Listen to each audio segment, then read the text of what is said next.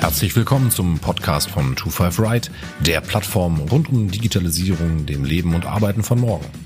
Alles zum Thema What's Next findet ihr auf 25r-digital.com. Viel Spaß! In der heutigen Episode habe ich mich mit Konstantin Eis und Lichtblick zu den Veränderungen am Energiemarkt ausgetauscht. Welchen Einfluss hat Digitalisierung auf Unternehmen wie Lichtblick und was passiert am Markt? Was bewirken veränderte Bedürfnisse durch zum Beispiel E-Mobilität und warum sieht Konstantin in Tesla kein Automobilhersteller, sondern eher ein Energieunternehmen? Alles dazu im Podcast. Viel Spaß!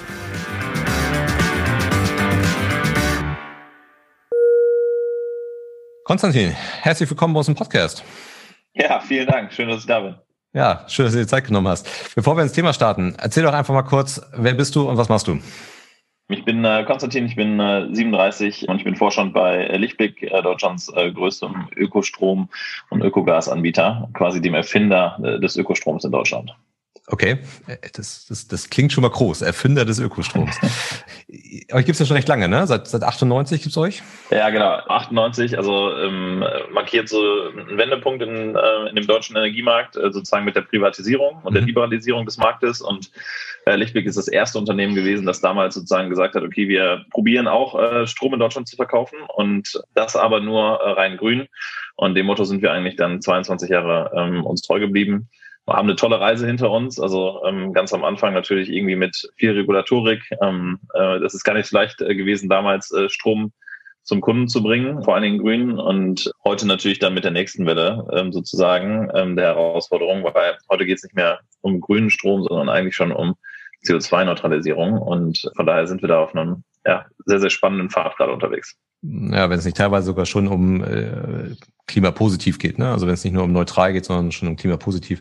Aber 98 Ökostrom war wahrscheinlich noch gar nicht so viel verfügbar, ne?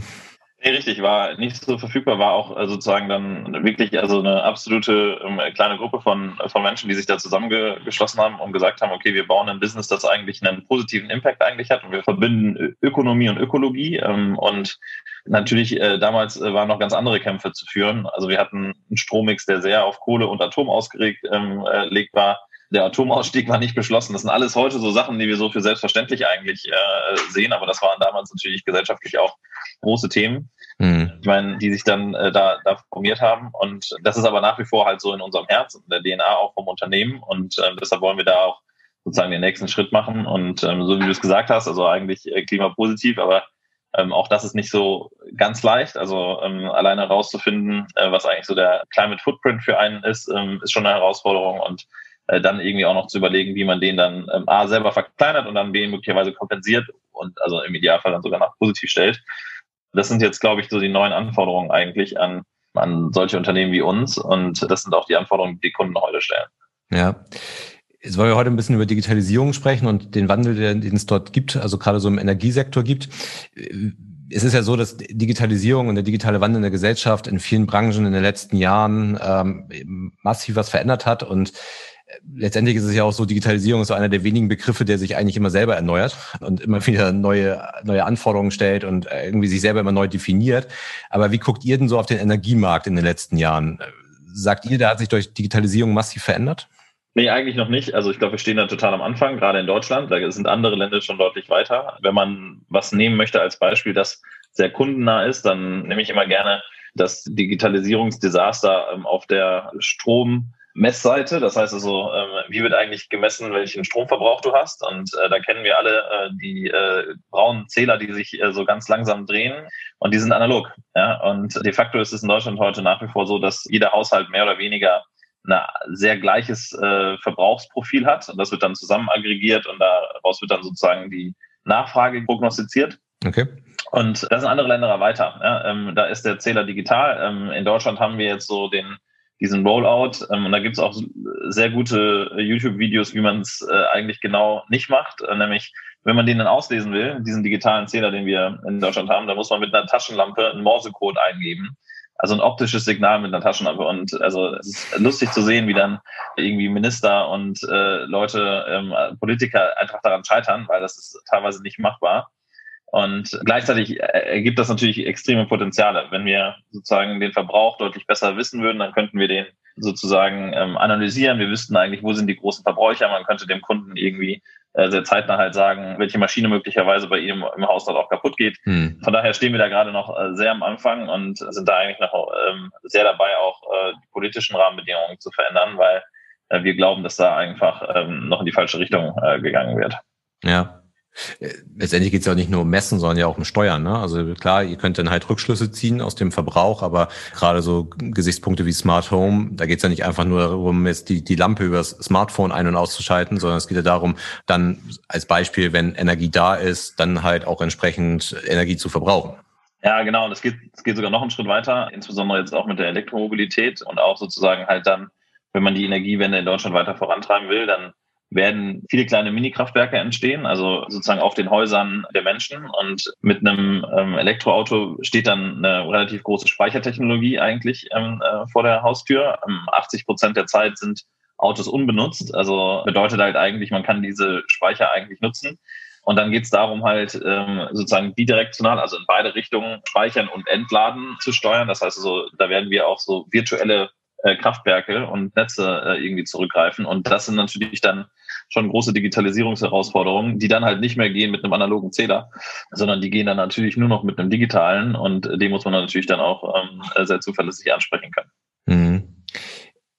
Könnt ihr das denn als Lichtblick irgendwie beeinflussen? Also könnt, könnt ihr das irgendwie mitgestalten? Weil letztendlich kauft ihr ja, also ihr seid ja jetzt kein Netzbetreiber oder so, ne? Ihr seid ja. Nee, wir sind, wir sind kein Netzbetreiber, aber also du hast ja, also wir definieren jetzt äh, Digitalisierung nicht nur am Kundenerlebnis, also das ist hm. sozusagen gerade auch noch eine äh, große Baustelle, die wir gerade beheben. Also wir glauben schon, dass es, dass man auch im Kundenerlebnis auch äh, das noch verbessern kann, auch bei uns. Mhm. Äh, da sind wir gerade dran, weil das sozusagen den, den größten Impact hat. Also wir denken immer in so Impact und Speed. Also das ist relativ leicht zu verändern. Ich meine, du wirst es auch von deinen Gesprächspartnern kennen. Das ist leichter als irgendwie das Kundenerlebnis vorne erstmal zu, zu verändern und dann gleichzeitig müssen wir natürlich irgendwie gucken, wo wir strategisch ähm, hin möchten und ähm, auch die richtigen Akquisitionen machen, ähm, um dann möglicherweise halt auch ja, äh, den Kunden irgendwie Smart Meter Angebote zu, ähm, äh, zu geben, um dann halt auch wirklich dieses ja, noch digitalere Kundenerlebnis, weil in dem Moment, wo du ein Haus baust heute, also Internet of Things, ähm, du baust ein Haus, hast eine Solaranlage da oben, ähm, hast ein E-Auto davor dann willst du ja wissen,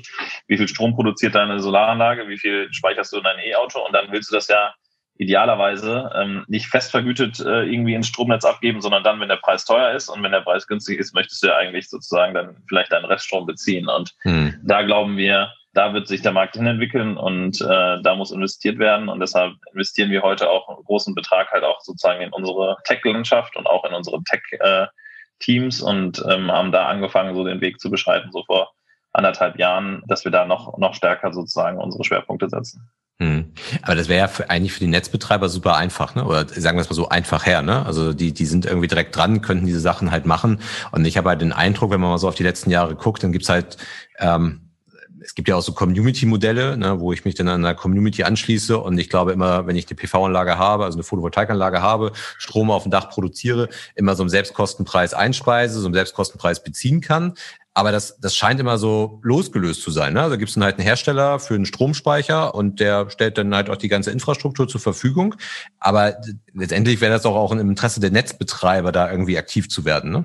Ja, eigentlich, eigentlich schon. Ich glaube, dass nur halt man auch schauen muss, ähm, woher kommt dieser Markt in der Vergangenheit. Und der kommt eigentlich daher, dass man irgendwie immer gedacht hat, okay, wo sind große Kraftwerke, also äh, Kohle oder beispielsweise Atom. Und dann baut man äh, Stromtrassen von, von A nach B nach C. Und man hat gar noch nicht sozusagen das andersrum gedacht, ne? dass man sozusagen von der kleinsten Verbrauchseinheit guckt, also von, von ganz hinten. Und sozusagen, ja, wenn man das in die IT übertragen will, eigentlich müsste man so eine äh, Microservice-Architektur eigentlich bauen für Netze, also wo man viele kleine ähm, äh, unabhängige Services hat und sozusagen so ein großes äh, Netz dann sozusagen in viele kleinere zerteilt, die dann halt digital miteinander sprechen. Und ähm, ich glaube, da sind wir in Deutschland noch sehr, sehr weit weg von dem Idealzustand ähm, und müssen natürlich irgendwie gemeinsam gucken, dass wir das dann auch mit den Netzbetreibern gemeinsam äh, schaffen. Ja. Hm.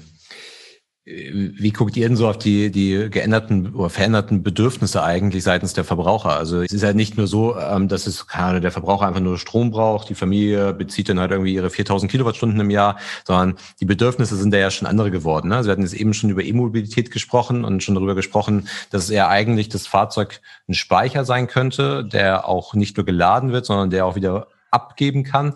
Aber mein Eindruck ist, dass wir schon Probleme haben, die Fahrzeuge überhaupt zu laden. Ja, total, also absolut total. Ja. Ähm, ähm, auch da arbeiten wir gerade mit Hochdruck ran, alleine die Möglichkeit den Leuten zu geben. Also ähm, viele Menschen beschäftigen sich gerade mit dem Thema, ich äh, kaufe mir ein Elektroauto oder einen, auch einen Plug-in-Hybrid und was super ist, ne, weil ähm, das sozusagen alles auf unsere Klimaziele einzahlt und gleichzeitig dann äh, kommt die äh, Frage, wie lade ich das eigentlich? Und dann ähm, ist die ganz schnelle Frage, okay, wenn ich in einem Mehrfamilienhaus wohne beispielsweise, wie lade ich dann eigentlich? Wie lade ich, äh, wenn da schon irgendwie äh, fünf meiner Nachbarn irgendwie laden, dann ist man schnell, schnell darin, eigentlich irgendwie sehr große Lastspitzen auslösen zu können. Auch da spielt Digitalisierung wieder eine, eine Rolle. Also dieses Management dann später von unterschiedlichen Ladepunkten ist, eine, ist ein großes, äh, großes Feld, wo viel passieren muss mhm. damit man auch in Summe ähm, die Netze stabil hält. Weil das ist sozusagen die größte ähm, Angst, sowohl von den Netzbetreibern wie auch, glaube ich, dann natürlich von jedem einzelnen Kunden, der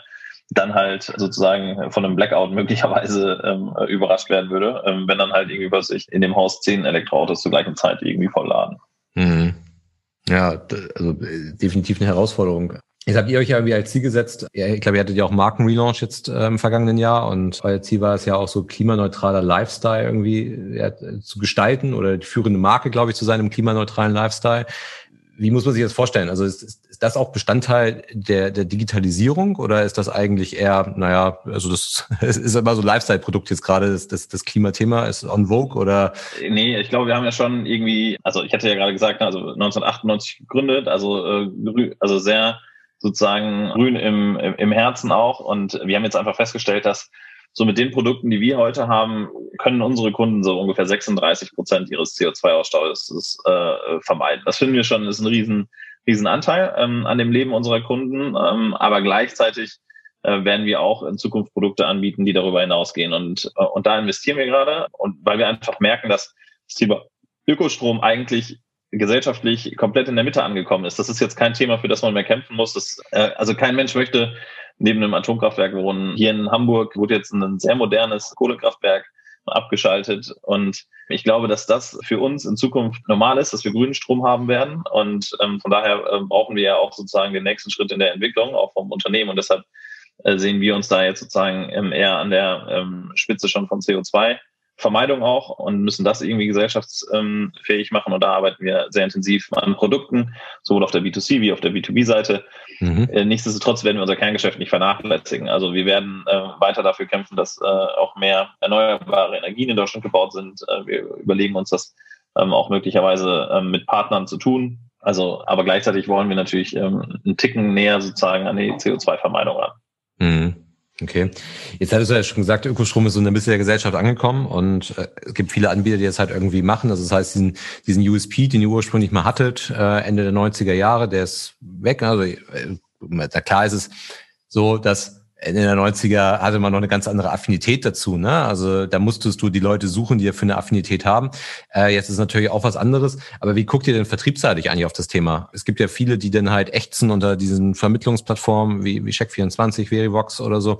Und das ist wahrscheinlich, okay, jetzt ist es mittlerweile in der Mitte der Gesellschaft angekommen, aber sonst halt mit so einem USP äh, zu, ja, darüber sich abzuheben, ist wahrscheinlich relativ schwer, ne? weil wahrscheinlich gerade in diesen Vermittlungsplattformen dann doch relativ stark der Preispunkt entscheidet. Ja, genau. Ich glaube, das ist, also wir sind in einem Commodity-Geschäft, das heißt also sehr austauschbar. Gleichzeitig ähm, muss man natürlich wirklich auch mal ganz genau hingucken. Da ist natürlich sozusagen die Verpackungsbeschreibung des Stroms noch nicht ähm, perfekt eigentlich, weil also wir beispielsweise haben einen Strommix, der ist 100 Prozent äh, grün ähm, und äh, wenn du jetzt sozusagen einen Ökostromtarif bei einem Wettbewerber nimmst, dann kann es halt trotzdem sein, dass der ähm, Strommix insgesamt von dem Wettbewerber halt noch teil, also noch ein bisschen nuklear ist und vielleicht sogar noch, äh, noch sehr grau. Und äh, gleichzeitig glauben wir, dass, ähm, äh, also das, ne, es geht nicht von heute auf morgen, aber äh, da könnte sozusagen der Verpackungsinhalt noch ein bisschen gestärkt werden. Die Preisportale führen zu Wettbewerb. Also ich glaube, dass es dem Markt in Summe gut tut, ähm, dass es die gibt, weil sehr viele Kunden in Deutschland nach wie vor auch in der Grundversorgung sind. Das heißt, es sind Kunden, die haben noch nie den Stromanbieter gewechselt und dafür ist es, glaube ich, sehr, sehr gut. Äh, Wettbewerb schärft da ähm, eher das äh, Geschäft, glaube ich, an der einen oder anderen Stelle. Wir sind ja sozusagen immer, wir sind ja kein Grundversorger. Ähm, das heißt, wir haben uns nie sozusagen da auf diesen Polstern ausruhen können und wir glauben einfach, dass also aus Kundensicht das schon, schon sehr sinnvoll ist. Ja, aber es ist ja auch für euch eigentlich ganz wichtig, irgendwie eine Marke aufzubauen, ne? Eine gewisse, einen gewissen Kundenzugang direkt zu haben und nicht in so einem Transaktionsgeschäft drin zu sein, weil also was ich so überrascht hatte, war, dass du sagst, dass, dass die meisten noch nie einen Stromanbieter gewechselt haben. Ne? Also ich glaube, es war noch nie leichter. Ein Drittel, ein Drittel, ein Drittel. Also okay. ein Drittel der aller Anschlüsse in Deutschland hat den Stromanbieter noch nicht äh, gewechselt und zwei Drittel ähm, der Verträge sind ja noch bei einem Grundversorger. Ähm, das heißt also, daran sieht man, dass selbst wenn die Kunden dann gewechselt haben, sind sie dann beim gleichen Unternehmen geblieben, äh, zwar in einem anderen Tarif. Ja. Und in der Tat glauben wir, dass natürlich irgendwie auch da die Digitalisierung irgendwie einen großen Schritt machen wird, weil es war noch nie leichter, äh, den Stromvertrag zu wechseln eigentlich. Ähm, und für uns als Unternehmen besteht die Anforderung darin, alles zu automatisieren, sozusagen. Ähm, es gibt heute immer noch Stromanbieter, jetzt nicht uns, die diesen Wechsel von Kunden teilweise händisch machen. Also da kann man sich teilweise sogar vorstellen, dass da ein Fax irgendwo ankommt und dass man dann irgendwie mit dem Zettel losläuft und den Kunden nochmal eingibt. Bei den, bei den örtlichen Stadtwerken kann man sich das wahrscheinlich auch vorstellen, äh, wobei das wahrscheinlich nicht nur die sind, äh, sondern auch, auch ja. große sind, die, die das noch so, so, so handhaben. Aber genau, es ist halt noch nie so einfach gewesen, den, den Anbieter, den Vertrag zu wechseln. Und dann ist es ja auch so, dass irgendwie sich alle mit irgendwelchen Neukundenbonuszahlungen irgendwie übertrumpfen. Und wenn man dann noch, dann gibt es noch den Kunden Kundenbindungsbonus und so weiter und so fort. Also irgendwann zahlt man gar nichts mehr für den Strom, zumindest im ersten Jahr nicht, weil der, der Neukundenbonus so hoch ist. Was ich dann immer schwer finde zu durchdringen, weil, also nicht nur, dass es das ganze Thema komplex macht, äh, für denjenigen, der den an, das abschließen möchte. Ich, ich frage mich auch, ich meine, es ist ja nahezu üblich, dass irgendwie Erstkunden nicht immer sofort irgendwie profitabel sind. Also die Customer Acquisition Costs sind natürlich horrend dann in dem Bereich. Aber gerade weil so einfach ist, den Vertrag zu wechseln, frage mich halt, wenn man sowieso in einem so transaktionalen Geschäft ist und es vielleicht auch Leute gibt, die alle ein bis zwei Jahre den Anbieter dann halt wechseln und man da halt hingeht, wo es gerade den größten Bonus gibt, stelle ich mir einfach nur schwer, äh, oder stelle ich mir einfach nur vor, dass es schwer ist, eine Marke so zu etablieren, dass ich sage, Mensch, ich, ich gehe da zu Lichtblick oder grundsätzlich bei wem auch immer und sage, okay, das, da gehe ich hin, weil früher ist man zu den örtlichen Stadtwerken gegangen und auch als es schon andere Sachen gab, da war immer Stadtwerke war halt irgendwie so der Bezugspunkt oder die großen, ich nenne sie jetzt mal Energieriesen. Aber jetzt da irgendwie so eine Marke zu etablieren, wo es halt dann doch so einfach ist zu wechseln, stelle ich mir einfach als Herausforderung vor. Ja, stimmt. Wobei es sind ja auch noch mehrere Aspekte. Also beispielsweise äh, unsere Kunden schützen dann äh, beispielsweise Regenwald, also im Monat äh, ein Quadratmeter. Das heißt, also es geht dann ähm, man macht mit seiner sozusagen kommerziellen ähm, Kundenentscheidung trifft man dann halt auch noch irgendwie ähm, sozusagen eine Entscheidung, ähm, ob man möglicherweise dann halt auch noch Projekte fördert, die sozusagen dann äh, darüber hinaus, also über die Energiewende sogar noch dann das Klima äh, schützen. Und ich glaube, da kann man schon irgendwie ähm, viel machen und da haben wir deutlich mehr zu bieten als auch ähm, ähm andere. Ähm, und wie ich ja auch gesagt habe, ich glaube, dass das äh, transaktionale Geschäft zu einem hundertprozentigen Automatisierungsgrad äh, kommen muss. Und die Leute, äh, die Unternehmen werden es nicht schaffen, die das sozusagen nicht haben. Und da braucht man auch eine gewisse Größe für, also damit man sozusagen auch die Investitionen in Digitalisierung machen kann. Und auf der anderen Seite ja, sind es dann Kundenlösungen, die über das Transaktionale halt auch hinausgehen. Also sprich, ich habe das Bedürfnis, meine PV-Anlage, meinen Speicher, mein, mein Auto ähm, richtig zu steuern ähm, und möchte da sozusagen halt irgendwie auch einen Beitrag zu leisten. Also wir, wir bieten beispielsweise Kunden, die eine PV-Anlage haben, an, gar nichts mehr für ihren Strom zu zahlen. Und das ist, äh, glaube ich, sozusagen da, wo der Weg dann äh, hingeht, auf der, auf der Seite. Und ähm, wir sehen uns jetzt nicht als äh, Wechselplattform für Kunden, sondern wir sehen uns eigentlich als jemand, der äh, das 100% automatisch kann, wenn auch Kunden wechseln wollen. Das ist total normal. Hm. Aber gleichzeitig müssen wir eigentlich andere Kundenlösungen ähm, äh, bedienen, die darüber hinausgehen. Hm.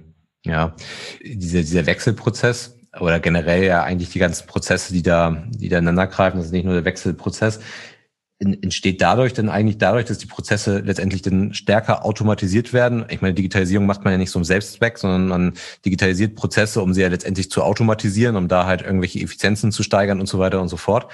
Es gibt ja viele Branchen, wo, wo man merkt, dass sich die, die Margen verändern durch digitalen Wandel. Ist das im Energiemarkt auch spürbar, dass also auch ein, ein gewisser Druck entsteht? Man muss effizienter werden, weil man kriegt es gar nicht mehr anders abgewickelt? Ja, also total. Ähm, also ich glaube, dass, dass so die Margen in dem Geschäft sich äh, langfristig äh, werden die sehr erodieren. Und deshalb meine ich halt auch, also alle Leute, die das dann halt nicht zu hundertprozentig automatisiert haben, werden dann diesen Schritt auch nicht überleben, weil also diese Zeiten, wo dann der Kunde 40 Jahre bei einem ist, in der Grundversorgung, die, also die Kunden gibt's heute noch, haben wir gerade eben drüber geredet, ein Drittel ähm, aller, aller Kunden, zwei Drittel dann beim gleichen Unternehmen.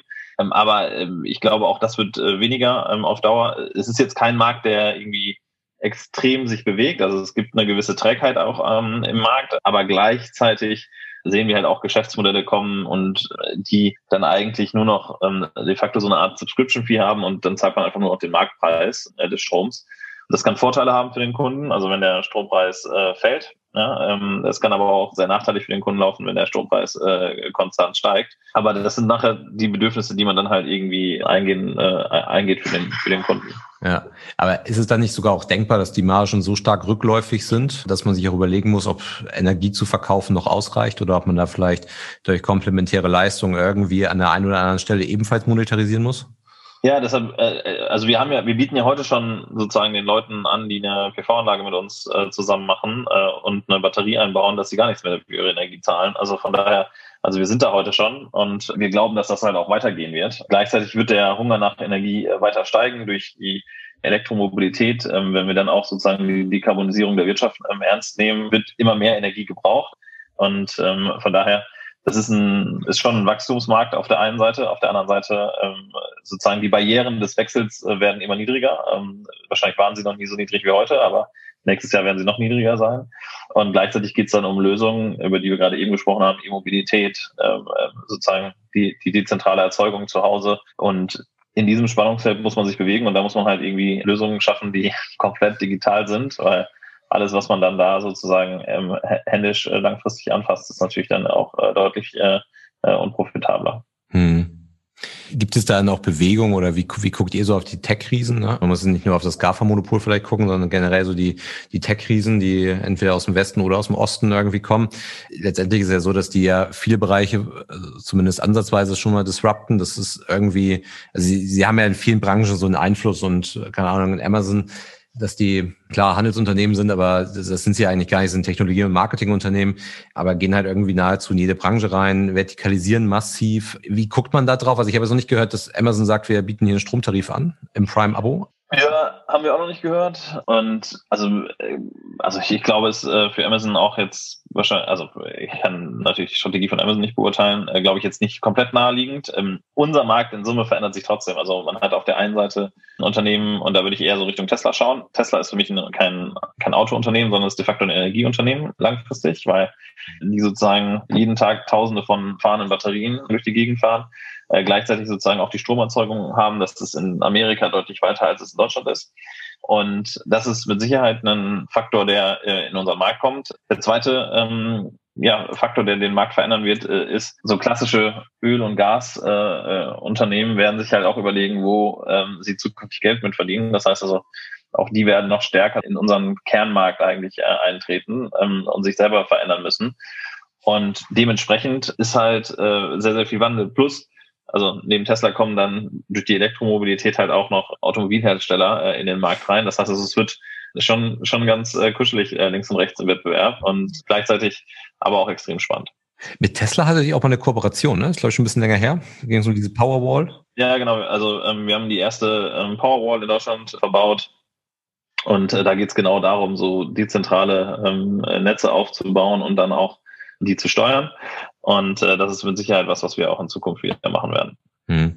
Ist Tesla da noch weiterhin aktiv? Also bauen die immer noch Speicher für äh, Häuser oder? Ja, bauen sie aber nicht. Also ich glaube, der Fokus hat sich so ein bisschen verschoben gerade. In Amerika deutlich weiter als hier, aber ähm, äh, sind nach wie vor im Markt, ja.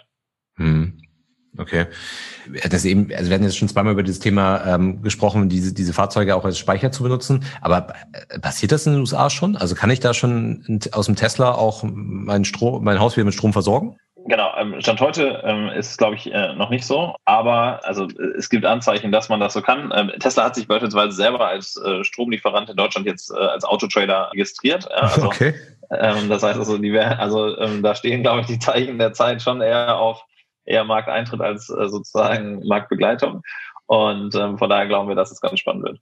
Wobei, wobei Amazon, glaube ich, auch schon vor Jahren ähm, die entsprechenden GmbHs angemeldet hat, um Einzelhandel äh, stationär zu betreiben. Stimmt, ähm, aber also ich kann dir sagen, wir, ich habe ja mal eine Zeit lang auch in Amerika gelebt und als ich das erste Mal in Seattle durch so einen ja, Amazon-Supermarkt gegangen bin, wo man dann also einfach alles reinpackt und dann äh, einfach rausgeht, ich glaube, da ist man dann in Deutschland noch einen Ticken weiter weg ähm, ähm, und ähm, wird das kommen? Ja, das wird auf jeden Fall kommen. Hm. Okay. Vielleicht, vielleicht abschließend nochmal eine Einschätzung von dir. Wie, wie guckst du auf das ganze Thema Wasserstoff drauf? Wir hatten das in einigen Podcasts schon mal thematisiert. Sagt ihr als Lichtblick, dass das, das kann Zukunft haben? Weil viele immer sagen, es ist so super komplex und äh, ist immer schwierig, damit äh, umzugehen und so richtig, so richtig was bringen kann das auch nicht. Also, wie, wie guckt ihr da drauf? Ja, ich glaube, also man muss bei Wasserstoff differenzieren zwischen grauem Wasserstoff, blauem Wasserstoff und grünem Wasserstoff. Also grauer Wasserstoff ist sozusagen ähm, aus einer fossilen ähm, Energiequelle ähm, äh, gewonnen. Das ist sozusagen heute die primäre Verbreitung. Da, äh, glaube ich, ist nichts gewonnen, weil man in, extrem viel Energie braucht, um dann extrem Energie kon zu konzentrieren in Wasserstoff. Hm. Blauer Wasserstoff, ähm, der sozusagen dann das C, ähm, also den Kohlenstoff speichert, ähm, schon, schon besser. Bei grünem Wasserstoff glaube ich, dass nicht auf der Autoseite. Ich glaube, da ist sozusagen irgendwie die der Markt mehr oder weniger entschieden. Das geht Richtung Elektro, ähm, glaube ich. Okay. Ähm, aber in der Dekarbonisierung der Industrie wird äh, blauer Wasser, äh, wird grüner Wasserstoff ähm, eine ne Rolle spielen, glaube ich, weil wir ähm, einfach Wasserstoff benutzen werden sozusagen als Energieträger äh, für beispielsweise chemische Prozesse. Ähm, und auch da ist Deutschland ein Land, was ähm, also technologisch sehr, sehr weit ist. Und wir diskutieren ja beispielsweise gerade hier in Hamburg einen sehr, sehr großen Elektrolyseur, zu bauen mit 100 Megawatt. Und ähm, ich glaube, da werden wir mehr von sehen und glaube auch, dass das eine Brückentechnologie ist, die ähm, ja, äh, uns auf jeden Fall helfen wird, von den fossilen Energien äh, wegzukommen. Mhm. Ja, ich glaube, das, was du sagst, ähm, dass wir, wir, wir brauchen ja den Wasserstoff letztendlich auch in der Industrie, weil es dort viele Prozesse gibt, die wir gar nicht anders abbilden können oder unter großem Aufwand vielleicht anders abbilden können. Und deswegen steht gar nicht so viel auf äh, Wasserstoff zur Verfügung, um ihn halt letztendlich auch in die Fahrzeuge reinzubringen. Ich fand es ganz spannend, wie du das bewertest, dass äh, du sagst, okay, im, in der Mobilität ist eigentlich das Thema, also zumindest in, in den PKWs ist das, das Thema eigentlich durch. Da hat irgendwie, also Elektro sehe ich sowieso, ja, sehe ich definitiv. Ich bin aber gespannt, wie sich die Akkutechnologie weiterentwickeln wird. Ne? Also ich glaube, da werden wir massive Schritte machen. Gerade Tesla wird dort, glaube ich, richtig vorangehen.